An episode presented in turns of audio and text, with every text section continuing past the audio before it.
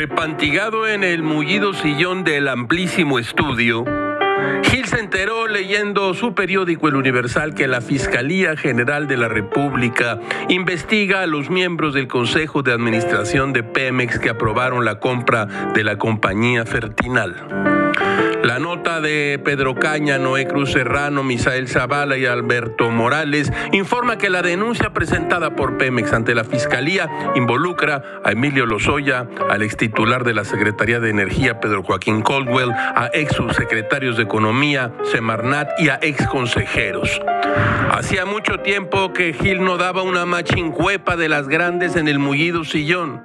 Lo que empezó como una llovizna se convierte en una tempestad, una tormenta perfecta, como quizá nunca antes hemos visto en la vida política mexicana. La investigación se ha trasladado a las instituciones mexicanas. Al parecer, creció como el musgo en la oscuridad. El presidente ha dicho, Peña tendrá el mismo trato que Lozoya si participó en la compra de la planta fertilizante. Y el abogado Coello Trejo, lo siguiente. Lozoya no se mandaba solo, esto está tomando otros vuelos y qué bueno que se sepa la verdad. Como se decía en la casa de infancia de Gilga, la cosa está que arde. Si Gamés ha entendido algo, cosa improbable, Tal vez ha empezado el primer juicio a un expresidente mexicano y algunos de sus más allegados colaboradores. ¡Ay, güey!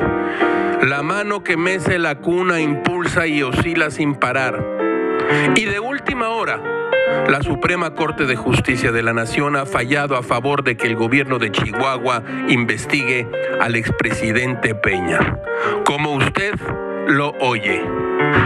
Todo es muy raro, caracho. Como diría Marie Curie, nada en la vida debe ser temido, solamente comprendido.